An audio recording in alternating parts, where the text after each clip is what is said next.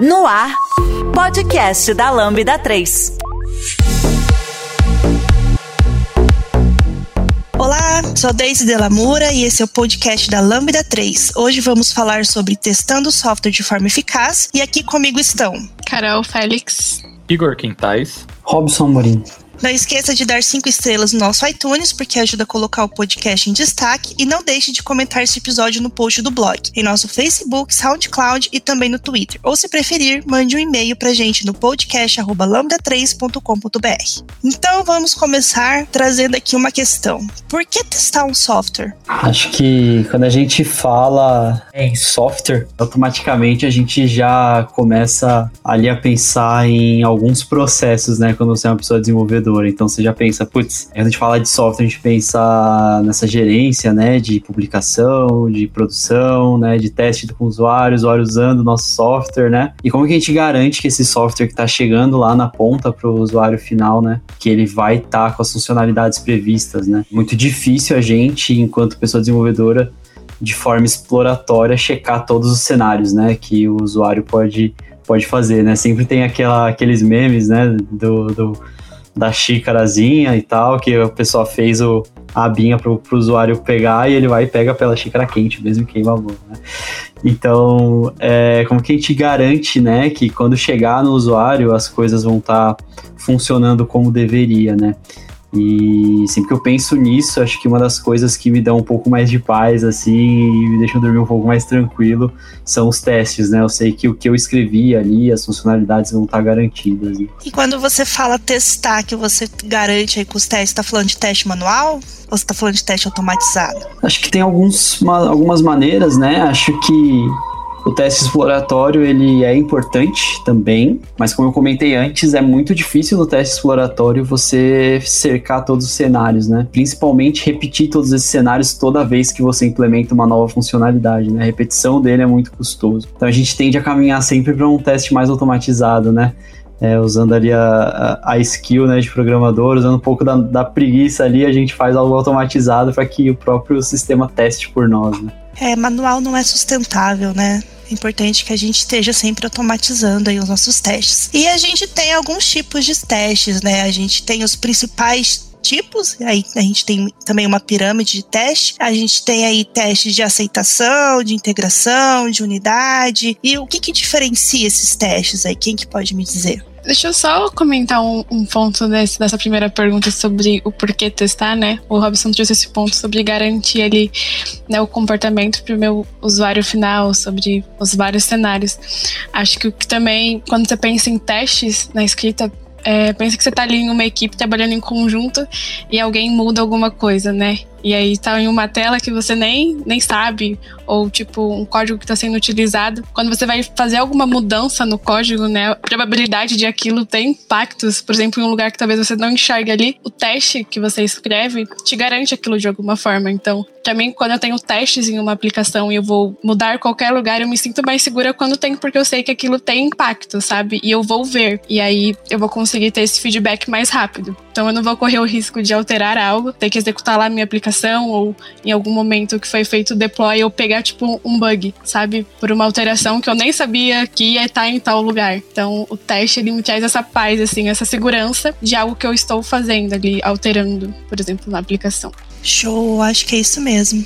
Eu gosto da ideia de testar, principalmente como uma ferramenta de desenvolvimento, porque eu acho que a gente não pode confiar que o nosso trabalho sem o teste ele, ele, está blindado a erros. Eu acho que nós lidamos muito com uma parte abstrata, muito com uma parte lógica. A gente não vê exatamente o produto final. A gente vê muito código, a gente vê muitas lógicas, regras de negócios a nível de computacional. É fácil cometermos erro nisso, independente do seu nível de senioridade. Esses erros sempre estão propícios a acontecer. Quando a gente escreve teste a gente está criando uma camada de segurança da nossa entrega e é uma camada assim inicial. A gente não está esperando passar por todo o ambiente, esperando subir isso em algum servidor para que alguém, quando vá testar, descubra que está errado. A gente pode pegar isso antes. Então, no momento que a gente está escrevendo o nosso código, a gente consegue mesmo descobrir se estamos ou não subindo um código errado.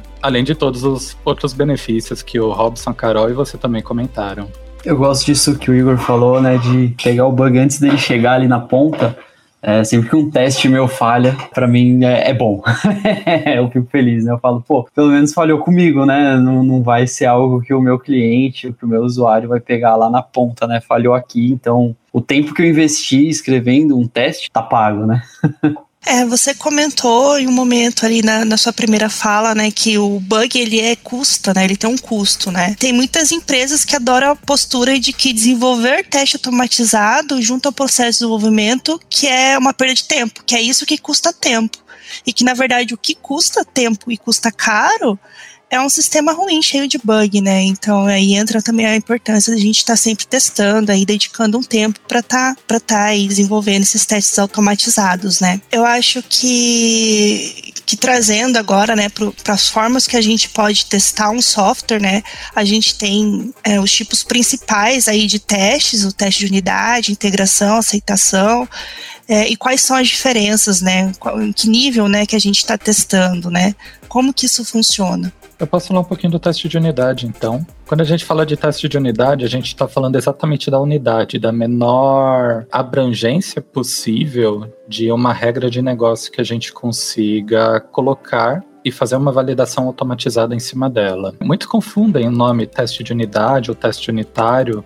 Nós aqui na Lambda costumamos chamar de teste de unidade porque o teste unitário no português seria um único teste, né? Então, quando a gente fala de unidade, a gente está falando do contexto. Vamos pegar um exemplo de uma aplicação que faz um cálculo. E essa aplicação ela tem um método que pega dois números e soma ele. O teste de unidade, ele não precisaria percorrer toda a aplicação para executar todas as pontas e verificar se a, essa adição ocorreu com sucesso. Não. A gente estaria meio que abrindo a aplicação a nível de código, a nível de método, e estaríamos testando o comportamento daquele método. Se a gente enviar o parâmetro A e o parâmetro B, ele tem que comportar-se do modo esperado. Então a gente cria testes para isso. Esse é o conceito do teste de unidade. É testar um único recurso, né, desse software, né? A gente ignora totalmente as outras unidades de sistemas e a gente testa daí aquela unidade de forma isolada, né? Bem isso que você falou. E o teste de aceitação, como que ele funciona daí? Quem que quer falar um pouco sobre o teste de aceitação? teste de aceitação, quando a gente está pensando ali no teste de aceitação, ele vai representar ali, né, é, o usuário final usando o nosso sistema. É, então, diferente do que o Igor comentou no teste de unidade, né, no teste de aceitação, é, a gente vai estar tá validando o funcionamento do sistema como um todo. Desde a hora que o. Pensando numa página web, né? Desde a hora que a página é carregada, as coisas que aparecem na página, quando você clica, o que, que tem que acontecer, né? A gente tem ferramentas hoje, como o Playwright, o Selenium, e aí o Igor é um grande conhecedor do Selenium, pode falar mais melhor do que eu, de várias ferramentas que a gente consegue simular esse uso, né, da, do nosso usuário final.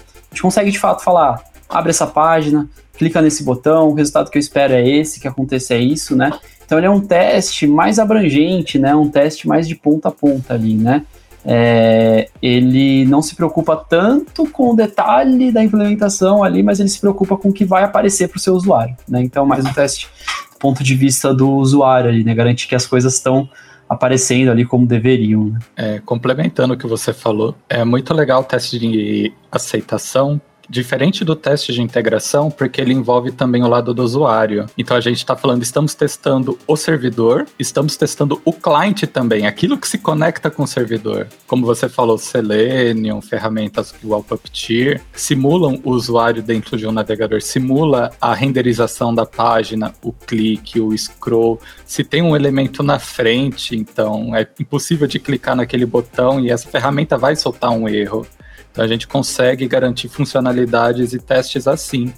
Se a nossa tela está ou não está renderizando direito e se o servidor está se comportando ou não como deveria para esse cliente. Seja ele teste de aceitação, quando a gente fala, vai além de aceitação a nível de web, navegador. Podemos ter aceitação a nível de aplicação, a nível de mobile, aplicativos, independente. É, a gente está falando do, da comunicação do cliente. Isso é bem bacana. A Lambda 3 é uma empresa de tecnologia com expertise comprovada na construção de produtos digitais e soluções customizadas de ponta a ponta, que transformam o seu negócio para uma nova realidade. Saiba mais no site lambda3.com.br.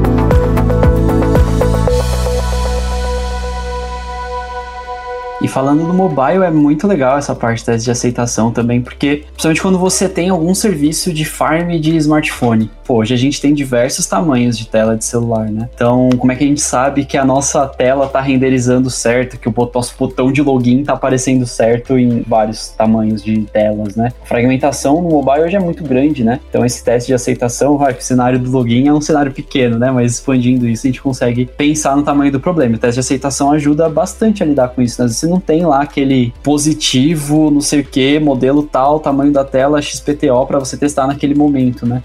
É, com um teste de aceitação, um teste automatizado ali de aceitação, é, que vai abrir o seu aplicativo, clicar nos botões, procurar as coisas que estão na tela, é, você consegue simular esse cenário. Claro, isso tem um custo, precisa de uma, um serviço que tem esses smartphones disponíveis, né? Mas pensando isso a nível de projeto e, e necessidade de clientes, é, é poxa, é, é legal, é algo interessante, né?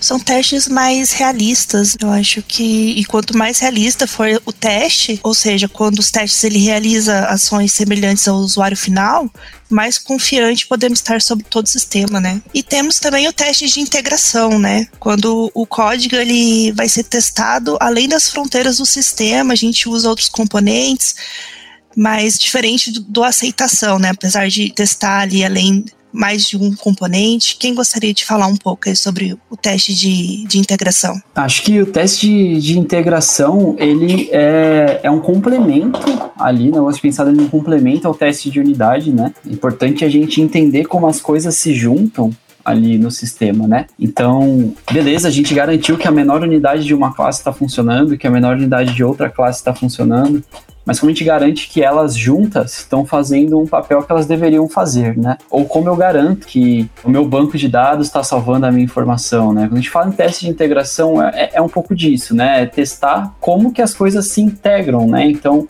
além de só testar um pedaço do código, mas testar como ele funciona junto, né? É, às vezes a gente acaba não pensando nesse teste de integração de classes, né? Então, quando você tem classe que chama outra classe, método que chama outro método, isso também é um teste de integração, né? Você está testando como as coisas estão se integrando, né?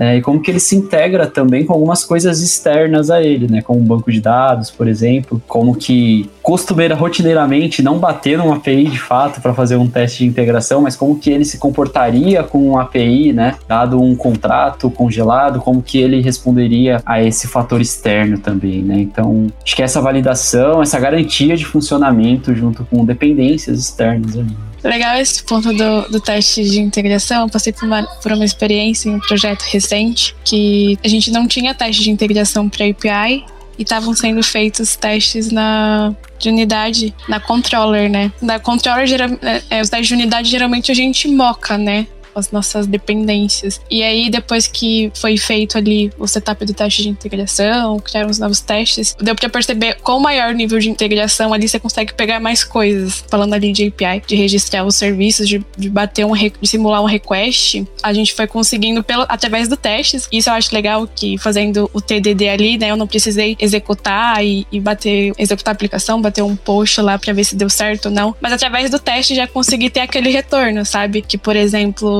tava faltando registrar lá algumas dependências, o código não estava vindo certo, precisava mandar, o, o contrato estava diferente. Então, o retorno desse tipo de teste, nesse caso da API, ele trouxe muito mais valor do que o teste de unidade, porque eu estava mocando aquilo, então eu não saberia como seria o comportamento real ali. E já no teste integrado, eu tive isso muito mais rápido, né? Esse feedback melhor.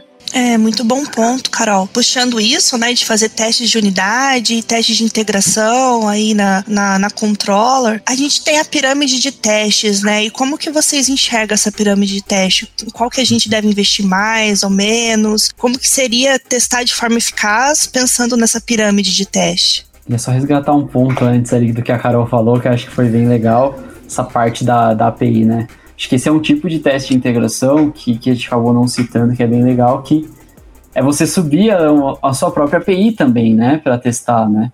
É, e você bater também na sua própria API, né, no seu próprio controller ali, ver como as coisas estão funcionando, né, como cliente ali, né, de quem está consumindo a sua API, né. É, existem várias maneiras de fazer isso, mas é um teste muito, muito interessante, né.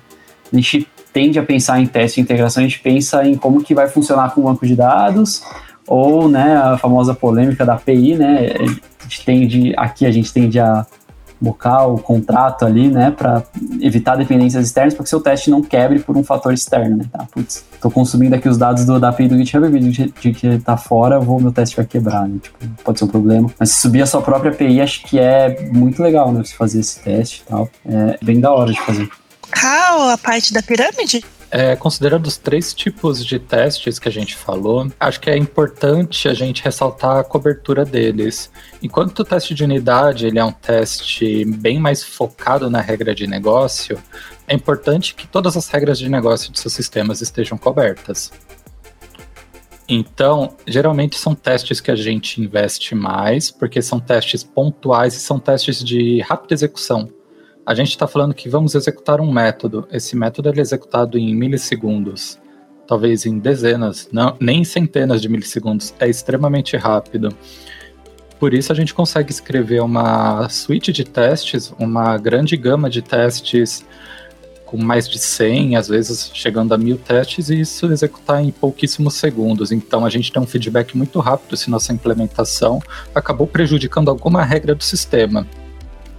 Quando a gente fala de teste de integração, a gente está falando que estamos subindo banco de dados, estamos subindo uma API, estamos subindo coisas que são mais custosas para processamento, para próprio início. Ah, vou subir um banco de dados, eu vou usar, vou usar um Docker, vou usar um container. Quanto tempo será que esse container leva para ficar pronto quando eu subir ele? Tá, entre meus testes, eu estou inserindo dados toda hora. Esses dados, eles podem dar conflito com outros testes, então eu vou precisar limpar esses dados no meu banco. Será que isso também não é custo de desempenho, custo de tempo? Então a gente usa geralmente esses testes de integração para testar fluxos, para testar comunicações e não necessariamente a regra de negócio em si. E teste de aceitação ele é mais lento ainda, porque quando a gente está falando de simular o lado do usuário, a gente está falando, nossa, vamos subir um navegador, vamos mover o mouse até o botão para efetuar o clique, esperar a tela carregar. Então, ele tem um tempo bem mais longo assim de execução. Então, a gente usa ele exatamente para fluxos também, fluxos do usuário. Enquanto os testes de integração a gente consegue fazer, ah, podemos testar um repositório, podemos testar algumas consultas, algumas, algumas queries, algumas condições aqui enquanto a gente vai pegar esses dados no banco. No teste de, de aceitação a gente nem testa isso, a gente como testa nível de usuário, para a gente tanto faz a consulta, a query que está acontecendo, aquela condição do lado do banco de dados. A gente testa o fluxo para ver se no final está acontecendo o que o usuário espera. Eu citaria assim: a gente escreve mais testes de unidade, escrevemos mais ou menos uma boa quantidade de testes de integração e menos testes de aceitação. A gente fala mais regra de negócio, mais testes, aí testamos essas coisas juntas, vai diminuindo um pouco a quantidade, depois testamos o fluxo, diminui mais ainda. Lembrando que existe alguns sistemas ou algumas implementações que a gente pode estar desenvolvendo que talvez seja desnecessário a gente fazer teste de aceitação. Por exemplo, se estamos fazendo, trabalhando do lado apenas de um servidor, apenas do lado back-end, uma conexão de API para API, talvez a gente possa fazer um teste de API mesmo.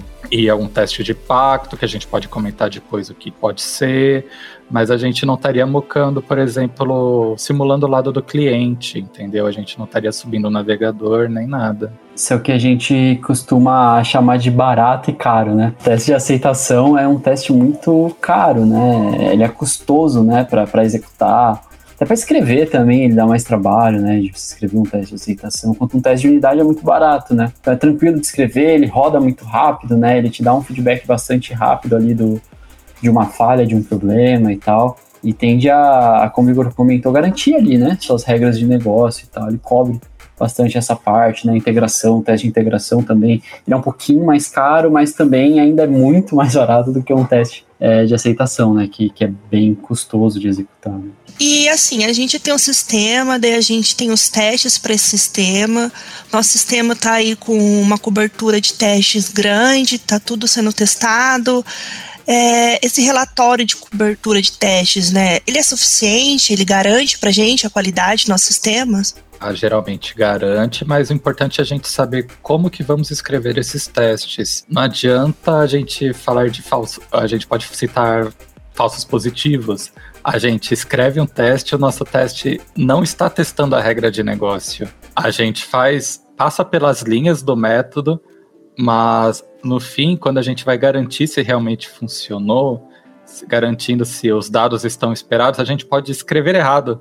A gente pode fazer uma implementação, assim como a gente pode cometer erros enquanto a gente escreve o nosso código produtivo, nosso código de implementação, pode acontecer erros também enquanto a gente escreve testes. Então, os testes garantem qualidades, a cobertura garante que a gente está conseguindo cobrir nosso sistema, as regras de negócio, mas é bom se atentar no como a gente escreve os nossos testes, porque apenas a linha ficar verde não garante que a gente está cobrindo aquela linha com teste. A gente precisa se atentar de uma forma eficaz, garantir que a funcionalidade realmente esteja funcionando. Até um, um ponto sobre isso que o, que o falou, é, não está muito ligado à cobertura, mas sim à escrita de testes, que eu também que eu acho importante, que é garantir né, é, aquilo que, que você quer com o teste. A escrita do teste, quando qualquer. Quando você escreve um teste, né? E aí aquele teste vai ficar lá, outras pessoas vão alterar e aí aquele teste quebrou acho que isso é um ponto bem importante para ver se aquele teste está fazendo sentido mesmo. Então, o que, que você quer com, com ele, né? Tipo, eu quero é, olhando mais ali para a regra de negócio ou para aquele contexto, porque com a quebra dele, né, com o dado que mudou, você sabe o que ele está querendo testar naquele momento, né? Para que, que ele serve, para que, que ele está testando. Então, acho que é um, um, um bom ponto também.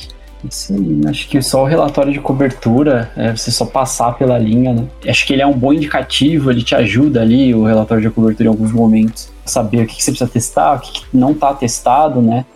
É, mas acho que ele sozinho não, talvez não seja uma métrica muito confiável, assim, né? De, de cobertura de código, né? Acho que, que envolvem outras coisas também.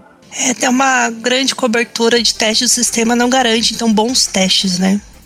Porque a gente pode ter esses casos aí de falso positivo. Às vezes a gente tem o, o sistema, então, todo testado, mas não, não, quer, não, não quer dizer que ele está testado da forma correta, né? Que ele está realmente pegando todos os bugs, né? Eu concordo. E é engraçado, né? Porque quando a gente fala de cobertura de teste, tem alguns sistemas, algumas empresas que precisam de uma certa cobertura, né? Então as pessoas acham que escrevendo qualquer coisa, tipo, passando ali por aquela linha de código, eu tenho que cumprir essa cobertura e tá 100%, então tá passando, então tá elegível de passar, né? Mas mesmo assim, assim, não significa que aquilo está com qualidade. É, e quando a gente fala em falso positivo, né? Acho que uma forma de garantir que o, que o teste funciona é fazendo ele quebrar propositalmente, né? Pra gente ter aí uma boa suíte de testes, essa suíte de testes ela deve identificar erros introduzidos nesse código, né? Bugs. E como que a gente pode fazer? Porque pensa, a gente começar a que, tentar quebrar todos os testes, pensar em todas as possibilidades de teste, às vezes fica fica custoso de tempo. E, e a gente tem ferramentas aí para estar tá utilizando e auxiliando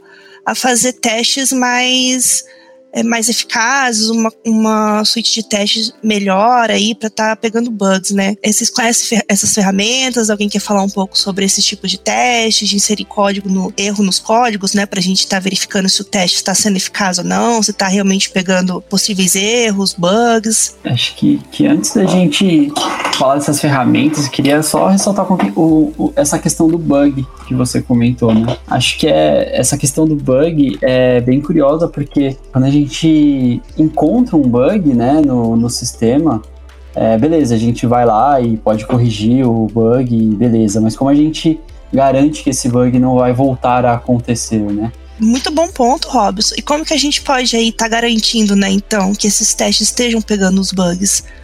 Quais ferramentas, que métodos a gente pode estar tá abordando aí? a gente tem o TDD. Alguém quer falar um pouco sobre como implementar o TDD? Posso comentar um pouquinho. Eu gostei do, do exemplo do Robson, já passei por experiências de pegar bug e escrever o teste depois o teste tá falhando, né? E, eu faz, e aí da implementação o teste dá certo faz bastante sentido. E aí, até sem ser bug, né, mas no próprio desenvolvimento, falando sobre o TDD, de já começar a, a escrever, né, um, um, código novo, começar pelo teste. Então, o seu teste ele começa cru ali, né, você escrevendo o que você deseja que, que aconteça e depois você e roda, falha e você vai partindo para implementação e vai rodando o teste, né, assíncrono até que passe o seu teste e a sua implementação, né, esteja ali de acordo com o objetivo, né, que você quer. Eu acho bem legal porque é um feedback muito rápido, porque às vezes a gente está desenvolvendo, né, criando algo, acho que a gente tem uma tendência ali a, a, seguir por um caminho de passar por, por alguns, cometer alguns errinhos, né, tipo, você tá ligado ali em uma lógica e escrever e aí depois você vê que falta várias coisas. Fazendo o TDD ali, para mim, né, na, na, minha opinião, é muito legal porque ele me traz esse feedback, esses pontos muito rápido. Então eu vou vendo que vai faltando algo, eu já consigo colocar porque o teste me deu aquele feedback, então, daquilo que eu espero, então tá faltando algo. Então eu consigo, com esse feedback, melhorar ali na, na minha implementação. Você tem um, um, certo tempo ali, né, para desenvolver e tá ligado ao teste, mas para mim acho que da mesma forma que você está escrevendo algo, né, criando ali algum código com o intuito e você pega esse erro depois, é, acho que é um, é um equilíbrio. Você escolhe, né, entre o tempo que você vai voltar para ver em que parte que falta aquilo, o que, que tá faltando, ou na hora que você estiver desenvolvendo mesmo. Que aí você já pega e já vai desenvolvendo. Você já conhece a Lambda 3? Além de sermos uma empresa formada por pessoas apaixonadas por tecnologia, desenvolvemos e entregamos software com qualidade, segurança e inovação, que podem ser um diferencial para o seu negócio. Acesse o site lambda3.com.br e conheça mais. Vamos falar um pouco de performance no feedback, né, dos testes. Quem gostaria aí de estar tá comentando alguma coisa? Como a gente ter feedbacks mais performáticos? Que trazem pra gente aí o, o que, que a gente realmente quer saber, se o bug realmente foi corrigido. Eu acho que quando a gente fala de feedback, podemos citar, por exemplo, bibliotecas ou ferramentas que a gente utiliza para nos dar um relatório mais detalhado do porquê o erro aconteceu. Vamos supor que a gente está testando uma massa de dados, um contrato JSON, e comparando com outra massa de dados, um outro arquivo JSON, outra string. Podem ser string grandes e às vezes é um pouco ruim da gente comparar elas, descobrir onde está o erro. Ou a gente tem dois modelos de dados, duas classes, dois objetos e apenas uma propriedade está errada. Algumas bibliotecas, no caso quando a gente trabalha com C Sharp, temos o Fluent Assertions, a gente consegue fazer uma comparação que quando ocorre um erro, em uma determinada propriedade, uma determinada linha ou trecho de uma string, ele fala exatamente, olha, sua propriedade que está errada é a propriedade X. A string deu erro na linha 50 foi na coluna 7. Então você vai linha 50, conta 7 caracteres, aquele caractere tá com erro. Isso ajuda a gente também a ter uma rápida.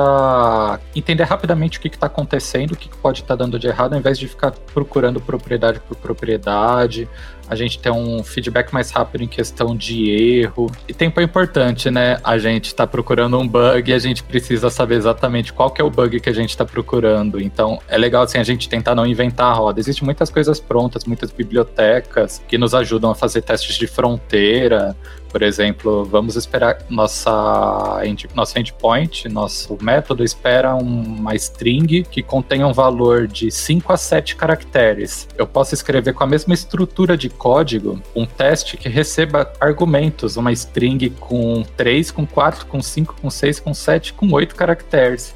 E a gente sabe qual que vai falhar e qual que vai passar, qual que é um estado válido, qual que é um estado inválido. Então a gente consegue ter previsibilidade e em caso de erro, usando também bibliotecas que conseguem nos ajudar, que já estão prontas, já foram é, são certificadas por empresas grandes, a Microsoft recomenda, a empresa X da sua tecnologia vai recomendar, e consegue nos dar um feedback bem bacana assim sobre como trabalhar e no caso de erro, o que está errado, o que, que você tem que fazer para ajustar isso. Acho que esse é um, dos, é, um, é dos critérios, né, que eu uso também ali para escolher ah, qual ferramenta eu vou trabalhar, né? Ah, eu vou trabalhar com Arimoc, vou trabalhar com, com Fleur, vou trabalhar com, enfim, sei lá, qualquer outra ferramenta, né? E, e aí falando muito do mundo .NET, né? Porque, né? Trabalho com .NET bastante. Então, acho que esse é um dos critérios que, que valem a pena, né? É o que o Igor comentou. É importante que a ferramenta te dê um output bom, né? É importante que a ferramenta te dê um feedback legal, né? Do que está acontecendo, né? É, não adianta jogar só aquele stack 3 que você não vai entender, né? Então é importante que a ferramenta consiga te te passar um feedback ali quando o teste quebra, do porquê que isso aconteceu, né, e tal, onde quebrou, o que, que esperava, o que, que recebeu, coisas assim, né, um feedback mais, mais legível, né. E, e até falando essa parte de feedback, acho que essa é uma, também uma das, essa rapidez do feedback, de compreender o que você precisa é, fazer, o que, que quebrou, o que, que aconteceu, né, essa compreensão desse cenário talvez é um dos motivos que a gente tem militado, né, é, por testes é, com um assert, né? Um assert por teste, né? Então, uma asserção por teste, porque assim você consegue isolar, né, é, o cenário do que, que o teste está tá validando ali, né, é, sendo redundante do que o teste está testando, e aí o teste quebrando, você sabe, ah, beleza, então, ó, eu junto aqui um feedback, né, um, um output legível, é, e um teste com um assert só, né, e eu consigo saber, né, porque quebrou, onde quebrou, eu tenho mais chance de descobrir isso de uma maneira mais rápida, com muitos asserts e um teste, né? passou no primeiro, quebrou no próximo, né, então resolvendo ali, você já sabe que beleza, aquele teste. É, você resolveu, né? E, e aí você pode partir para os próximos, né? é muito importante a gente lembrar, quando a gente fala também de, de teste, que o código do teste também é um código que a gente mantém. Então, isso vai ajudar também ali na nossa performance de, de ler o teste posteriormente, né? Foi que a Carol comentou, né? Da segurança que você vai ter ali de mexer no sistema com teste e tal, né? É fazer uma refatoração. Então, código do teste precisa. Também é um, é um código importante de ser aplicado boas práticas, de ter solid, né? É, de ter uma boa separação de responsabilidades, né? De evitar repetições né, todos esses princípios que a gente segue no código de produção, também é importante que a gente siga no código do teste, né? É claro que olhando para o mundo real nem sempre a gente vai conseguir e tal, né? Mas é importante, né? É importante se atentar ao código que a gente está escrevendo para testar, né? Porque daqui dois anos, daqui um ano, daqui, no meu caso, daqui uma semana, será que eu vou lembrar o que eu escrevi ali? Então é importante que esteja tudo bem bem escrito, né, de uma, de uma maneira fácil de você entender, com bons nomes, é uma boa separação, né, para que isso também te ajude a ter uma performance ali e, e investigar um teste que quebrou, em fazer uma refatoração do sistema de uma maneira mais eficaz também. Através de soluções tecnológicas e inovadoras, a Lambda 3 entrega projetos baseados em metodologias ágeis para empresas que buscam qualidade, agilidade e sustentação de seus sistemas, com o objetivo de potencializar o seu negócio. Temos também, né, pessoal, algumas ferramentas de análise estática, né? A gente tem o Sonar, a gente tem o, o Code Smells, né? Robson, você quer falar um pouquinho sobre isso? É, então, acho que além de tudo isso que a gente comentou, né, do, dos testes e tal, e, e, de ir cobrindo ali o seu código, né, cobrindo as suas regras de negócio e tal, acho que uma, uma das coisas que ajudam ali quando a gente está tá falando ali é, do código em si, do teste também, além do relatório de cobertura, acho que tem os nossos relatórios de análise estática, né? Algumas ferramentas que te dão ali essas análises, né? Elas podem te ajudar tanto na melhoria do código, quanto em algo que, de repente, é um branch code ali que você não testou, né? Então é um caminho de, do código que você não cobriu, né, de teste, ele pode te ajudar com isso também, né? é muito popular a gente ouvir falar bastante do Sonar, né? Ele consegue te dar alguns insights, ele consegue, consegue configurar alguns policies gates ali nele, né? É, de falhar uma build se a cobertura de teste é, cair além, abaixo de, sei lá, 80%, né? Sei lá, algo assim, né?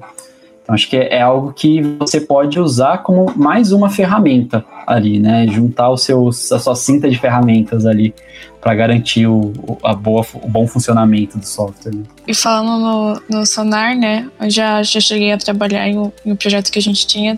Tinha essa questão do. Exatamente esse exemplo do Quality Gate. Então, a, a Virgin não precisava ali de, um, de uma porcentagem né, de cobertura.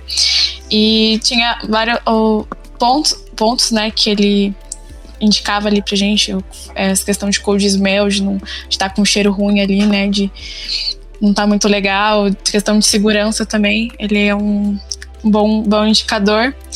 É, só teve uma, uma experiência assim que eu tive, né? E acho que vai variar muito de aplicação e de, de escrita de testes, que às vezes ele não pegava é, um pedaço, um trecho ali de código, ele apontava que não estava sendo coberto, assim, porque geralmente ele queria que estivesse sendo coberta ali a unidade, sabe?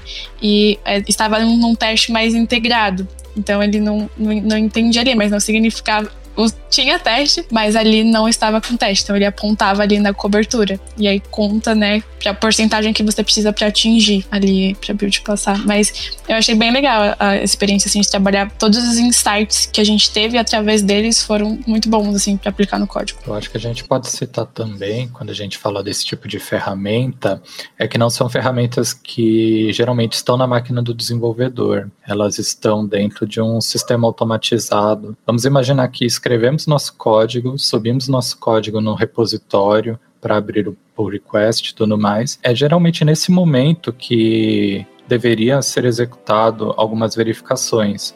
Não devemos supor que todo desenvolvedor, toda pessoa desenvolvedora, quando subir um código, vai ter rodado os testes. Somos humanos, podemos não rodar, podemos esquecer. Então a gente tem que garantir a nível do sistema que isso seja executado. Então, quando a gente sobe nosso código para o remote, para um repositório, e vai abrir um pull request, vai se integrar, que esses testes sejam executados. E agora, voltando também no assunto do Sonar, geralmente ferramentas assim, para análise estática, são ferramentas caras, são ferramentas que envolvem muito processamento e que às vezes ficam hospedadas ou na cloud ou em algum servidor próprio.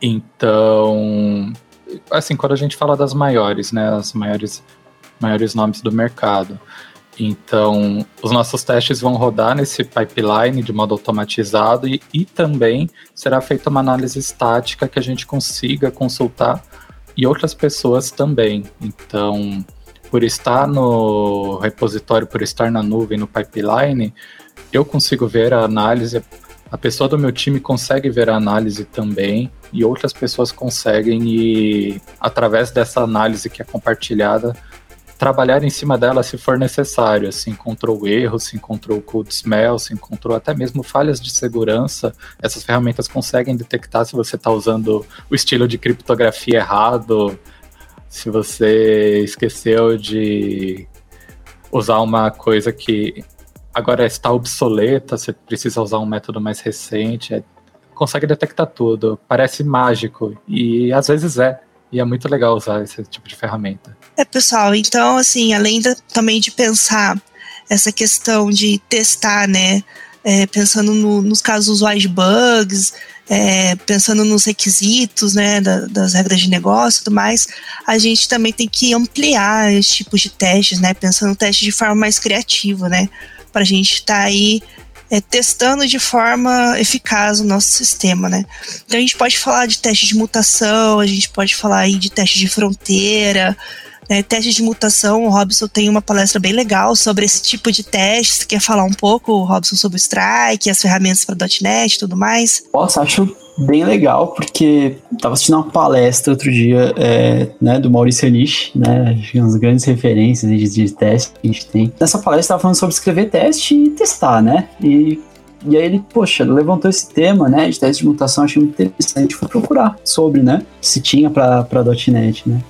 Tinha uma ferramenta muito bacana, chama Striker.net, quem tiver interesse depois em procurar aí, é muito legal. E o que, que o teste de mutante faz, né? É, ah, e o, voltando um pouquinho, o Striker, ele, você vai encontrar ele para mais linguagens também, não só para .NET, para JavaScript e tal.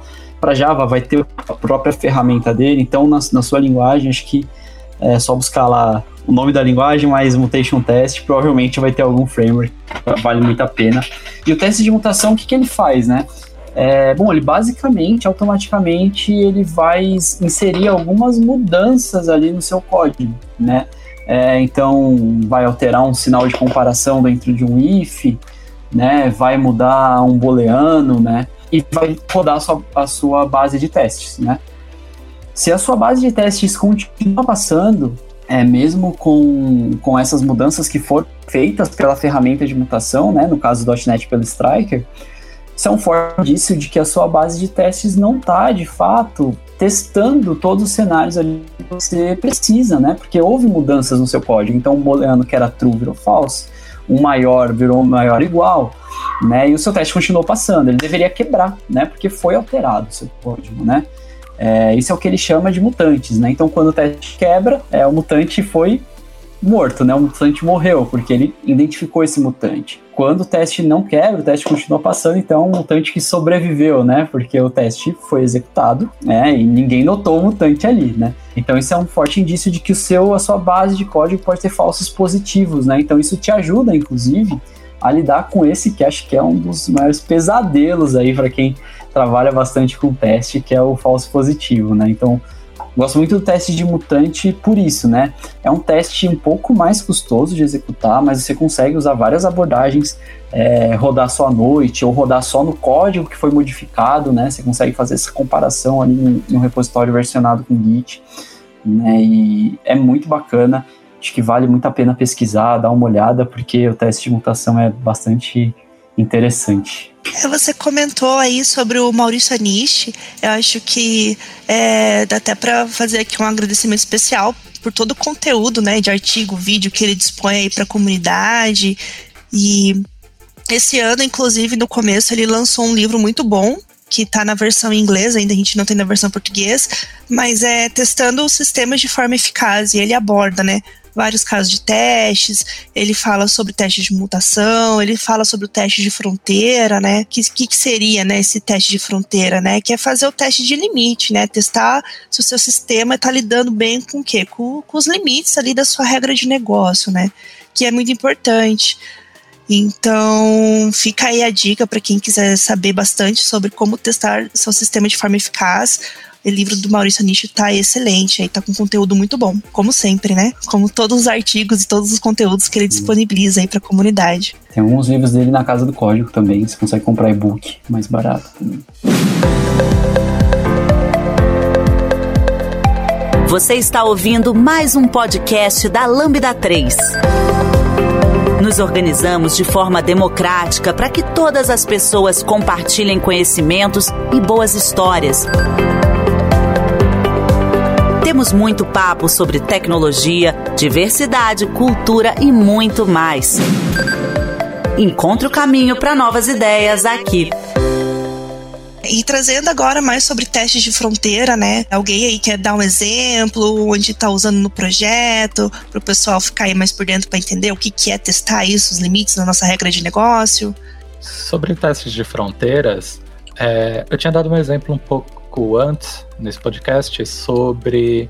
Temos uma string que a regra de negócio supõe-se que ela vai ter um comprimento de 7 a 9 caracteres. Então a gente pressupõe que se enviarmos uma string de 7, 8 e 9 caracteres, ela é uma string válida. Se enviarmos uma string com 10 caracteres, ela é inválida. Se enviarmos com 6 caracteres, ela é inválida. Esses dois pontos são a fronteira. É a fronteira para mais e a fronteira para menos. É importante que a gente coloque essas fronteiras no nosso teste para garantir que a gente não está fazendo um arredondamento errado, que a gente muitas vezes confunde índice com contador, que muda de 0 para 1 um, e a nossa variável acaba mudando um pouquinho. E muitas vezes a gente acaba quebrando uma fronteira sem perceber. É, então, é importante a gente fazer um teste, sei lá, ah, nossa. A gente pode gerar uma string aleatória num teste, mas é bom ter um teste que, poxa, vamos fazer o 6 é inválido, o 7, 8 e o 9 são válidos, e uma string com 10 caracteres é inválida. Essa é uma fronteira. E, e, acho que se alguém quiser comentar sobre, acho que é a Carol, sobre test case e como automatizar isso de um modo mais eficiente. Sim, é, eu ia até, é, ia até comentar que a explicação me fez lembrar do, do test case, né? Falando ali sobre framework de teste. No, no, NUnity, no NUnity a gente tem o test case, onde a gente coloca algumas entradas, né? E nosso método de teste ele recebe argumentos e a gente testa os nossos cenários, né? Então, quando você tiver é, uma entrada ali, por exemplo, a entrada válida, você espera que dê certo, né? Que esteja dentro ali, que seja válido. E um outro cenário você espera que o resultado seja outro. Então é bem, bem legal mesmo esse teste e é uma forma de, de fazer, né? Utilizando o teste case. É muito bom. É, só trazendo aqui um assunto do que o Robson comentou sobre os testes mutantes. É, Robson, ele é um teste caro, né? Os testes mutantes. A gente tem que pensar onde a gente vai estar tá realizando esses testes, né? É, qual que é a sua sugestão? E como que, onde que a gente deve focar quando está realizando esse tipo de teste? Então, é, depende muito da abordagem. No mundo ideal, é, eu diria que seria interessante a gente tentar rodar ele na base inteira de código é, pelo menos uma vez, né? Então, putz, rodei ali, vai demorar horas, né? Então, tenha um, um agent próprio para fazer isso, se for rodar numa build. então, vai demorar algumas horas. É, e depois disso, rodar só no que foi modificado. Isso ajuda, inclusive, a ter PRs pequenos, né? Então, quanto menor a modificação, mais rápido o teste de mutação vai rodar. Essa seria uma abordagem interessante. Se não for possível, eu acho que seria legal rodar isso para garantir ali principalmente as suas regras de negócio, né? Onde estão alocadas as suas regras de negócio. Né? Mas idealmente essa abordagem de rodar uma vez em tudo e depois só em que mudou acho que seria uma mais interessante, assim, né? Que você conseguiria ir garantindo gradativamente, né? Conforme o software vai crescendo, você vai garantindo que está tudo coberto ali com testes de mutação. Hum, muito bom. É, eu acho que um dos testes que a gente pode estar tá falando aqui também, que é, às vezes não é muito usual, né? Mas é um teste bastante eficaz aí, que ajuda bastante, dependendo do, do, do negócio que a gente está trabalhando, que é os testes de propriedade, né? Que muitas vezes a gente precisa testar um range muito grande de variáveis aí para estar tá testando a nossa propriedade, para ver se ela está funcionando. Não dá para criar um test case para todas as inúmeras possibilidades, né? É, ali na mão ficar um negócio estático. Então a gente pode estar tá usando ferramentas como o FS Check, que é uma ferramenta voltada para o .NET, né? E a gente faz aí essa teste de propriedade de uma forma otimizada, porque a gente consegue, ele gera, né? A gente coloca lá uma condição da, da, da, que a gente quer essas propriedades, vamos supor um range aí de 0 a 100, né? E aí ele gera várias propriedades de forma aleatória e, e vai, vai inserir no seu teste. E é, e é, muito rápido, né? Ele, ele funciona de uma forma mais rápida, né? E ele testa várias vezes a mesma propriedade. Então fica, fica aí a dica aí, quem quiser dar uma pesquisada sobre teste de propriedade, que precisa testar um range muito grande aí de variáveis é, é legal. Eu acho que vale dar uma, dar uma pesquisada, uma estudada e uma implementada aí, dependendo do, do negócio que você está trabalhando. É muito bom. Inclusive, o livro do Anish também fala, cita sobre teste de propriedades, ele explica lá a importância, por que usar, quando usar, quando não usar e tudo mais.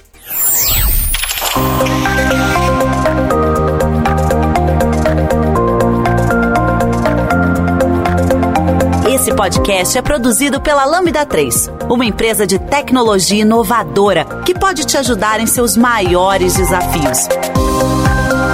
Especializada em desenvolvimento de software, a Lambda 3 tem experiência na entrega de projetos de maneira ampla e contínua, através de metodologias ágeis que fazem a diferença para o seu negócio. Conheça nossas soluções entrando no site lambda3.com.br.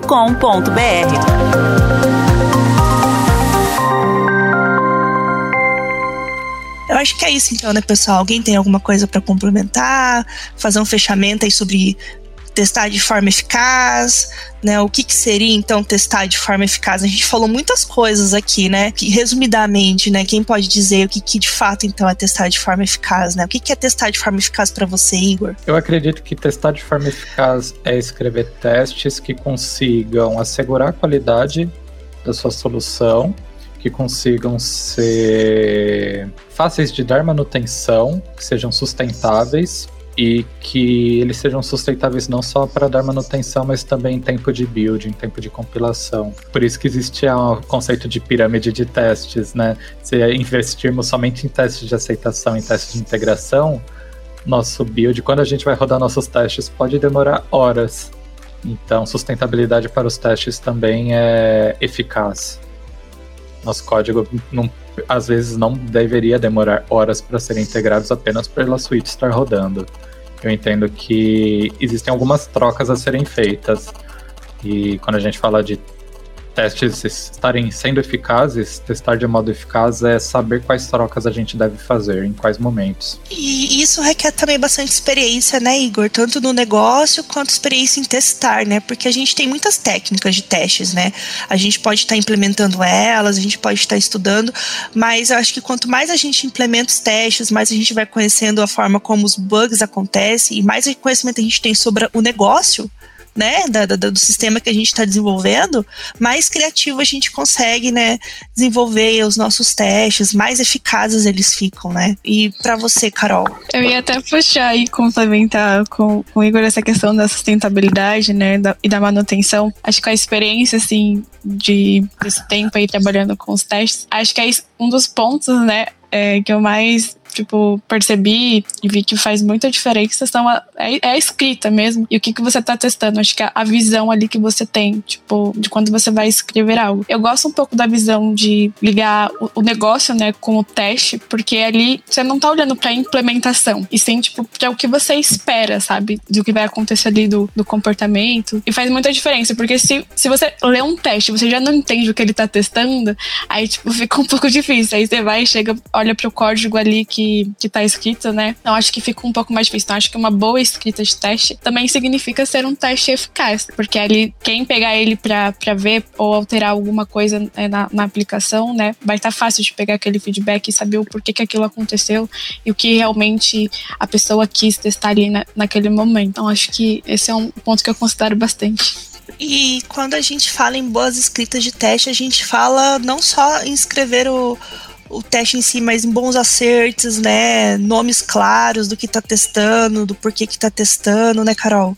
Sim. acho que entra muita questão também de boas práticas aí, né? Sim, bastante. E é até legal porque o teste ele influencia muito também no design da aplicação. Então, quando você vê que algo tá difícil para testar, né, quando você vai partir ali para escrita e para entendimento, se tá muito complexo, talvez o que foi desenvolvido ali esteja muito complexo também né? Então ele te, te, direciona ali, né, no que você, no que você pode estar melhorando. Então, sim, faz muito sentido.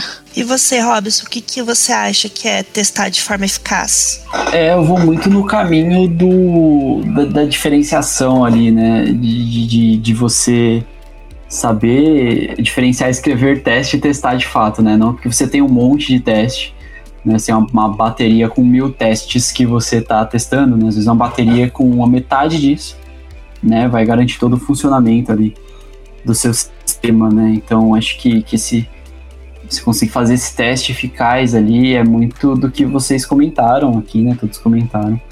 Que é você ter um conhecimento de causa ali, né? Você ter um bom entendimento, né? Ter um código claro, como a Carol comentou, né? O teste vai, vai às vezes vai te revelar que seu código precisa ser refatorado, se não precisa testar, né?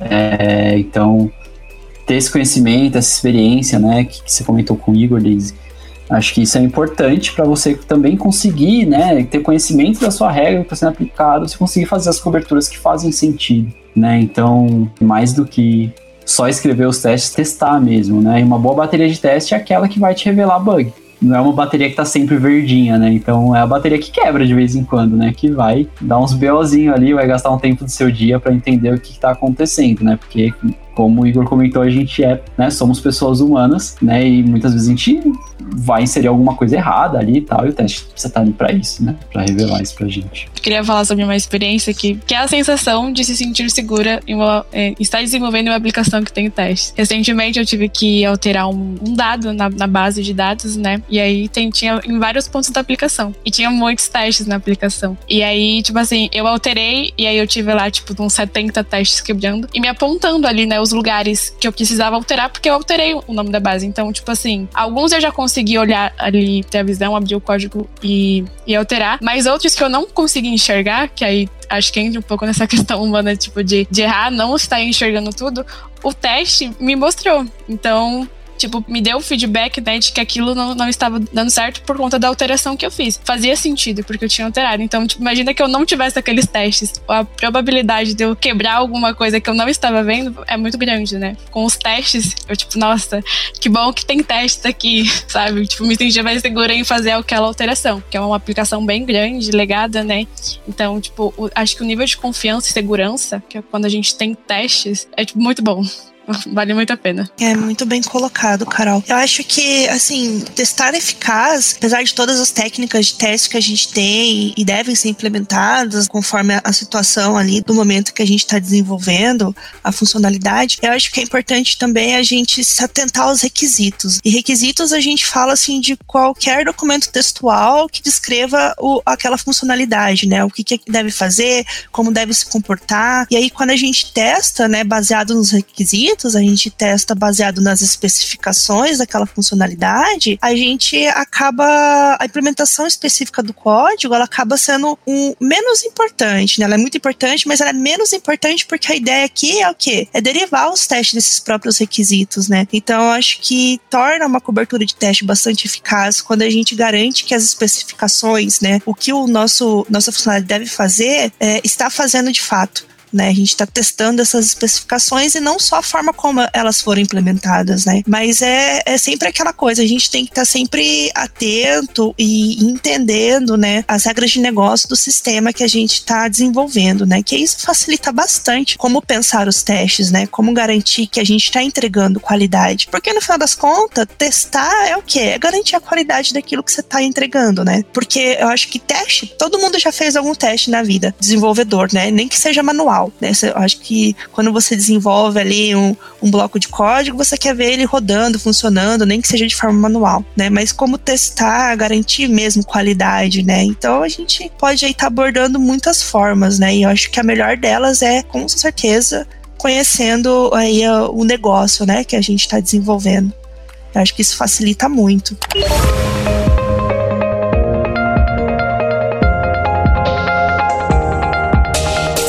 Trabalhe na Lambda 3 de qualquer lugar do Brasil. Estamos com várias oportunidades abertas para atuação remota full-time. Acesse vagas.lambda3.com.br, conheça nossas vagas e vem ser Lambda. Então, pessoal, era isso que a gente tinha para trazer hoje para vocês aí sobre testar de forma eficaz, né? Testando sistemas de forma eficaz. E acompanhe a gente nas nossas redes sociais e até breve. Você ouviu mais um episódio do podcast da Lambda 3. Indique para os seus amigos esse podcast. Temos também um feed só com assuntos de tecnologia e outro que mistura assuntos diversos. Toda sexta-feira, sempre com o pessoal animado da Lambda 3.